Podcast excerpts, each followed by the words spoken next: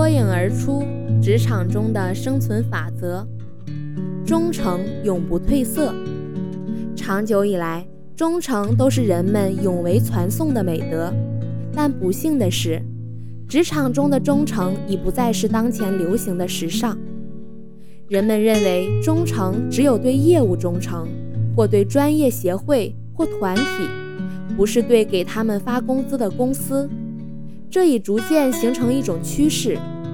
下面就是几个关于这种态度是怎样发展起来的情况：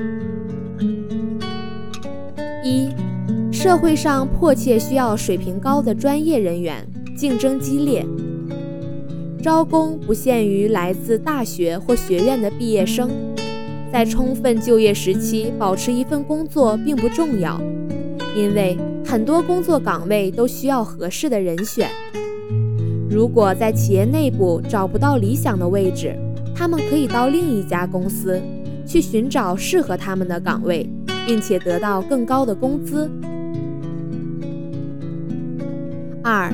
企业从外面招聘工作人员，产生这种情况的原因是本单位对原来职工的缺点已有所了解，对外来人员则很不清楚。这些人也有缺点，但尚未被发现，挑选时就无从考虑。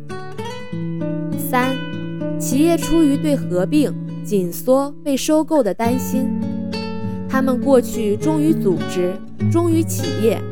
可是，在合并或被收购后，他们与公司的其他资产一道被放在一块砖，转嫁给了别人。他们的心理不能平衡。合并或被收购的动产的转移，其实与球队按最高标价出售没有什么不同。到一个单位去工作，并不意味着终生将待在那里。但当你还在单位时，你应该展现出你的忠诚，除非由于他们自己的原因不值得你去忠。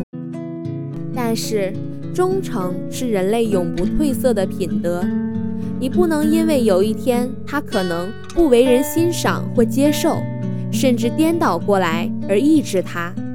这和诚实一样，不能因为有一天你可能被欺骗而丢弃他。好的品德本身就是一种回报。